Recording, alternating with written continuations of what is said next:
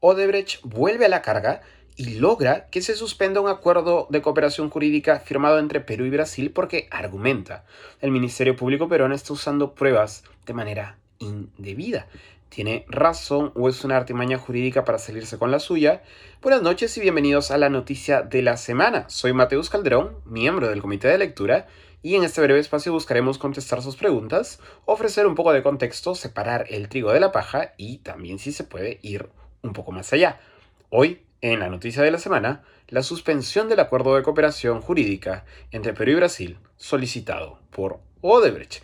Primero, lo primero, ¿qué dice este acuerdo de cooperación jurídica? Este acuerdo se firmó en el año 2019 y según lo firmado por los ministerios públicos de Brasil y de Perú, se señala que las pruebas producidas en Brasil, es decir, testimonios, declaraciones y evidencias entregadas por exfuncionarios de Odebrecht a la Fiscalía brasileña, no podrán ser usados para levantar cargos contra la empresa en Perú. Sí, puede sonar un poco raro, pero eso fue lo que se firmó en ese momento. Ahora ya en el año 2021 se formuló un primer pedido para suspender el acuerdo de cooperación jurídica después de que Odebrecht, ahora con el nombre cambiado a Novonor, señalara que la Procuraduría ad hoc peruana estaba usando material provisto por Odebrecht en Brasil para levantar cargos contra la propia empresa en el caso Rutas de Lima, que como recordarán involucra a la exalcaldesa Susana Villarán.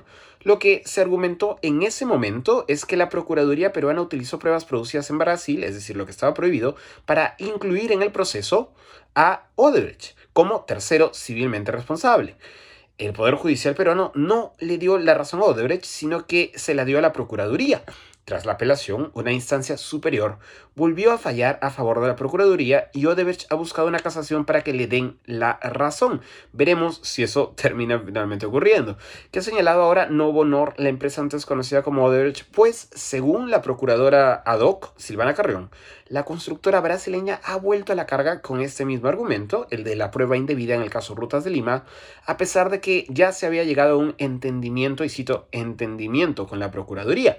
Pero además, esta vez Odebrecht ha esgrimido otro argumento de corte más o menos similar, la participación del fiscal Rafael Vela como testigo en un arbitraje internacional en torno al gasoducto sur peruano. El arbitraje en torno al gasoducto surperuano se resolverá recién hacia finales de este año o ya directamente el próximo año. Pero lo que ha pasado es que, según reporta IDL Reporteros, Odebrecht o Novonor, su nuevo nombre, ha acusado al fiscal Vela de, cito, utilizar en forma impropia información obtenida en el proceso de colaboración eficaz en sus declaraciones como testigo en septiembre del 2021.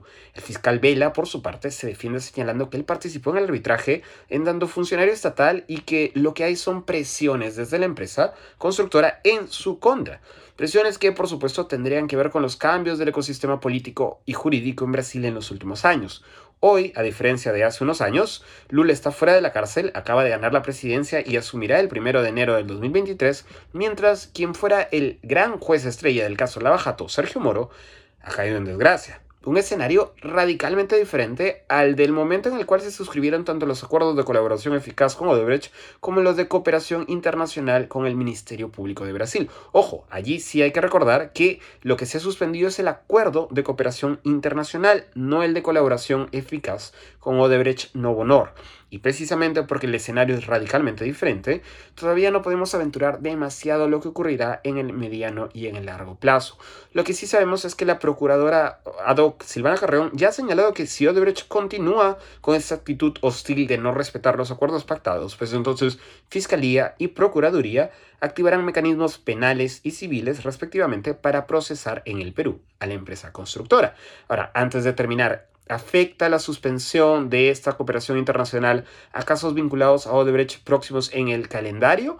No por ahora. De hecho, hoy se ratificó que los ex altos funcionarios Jorge Barat y Marcelo Odebrecht de Odebrecht sí participarán como interrogados en el caso que se le sigue al expresidente Ollanta Humala por presunto lavado de activos.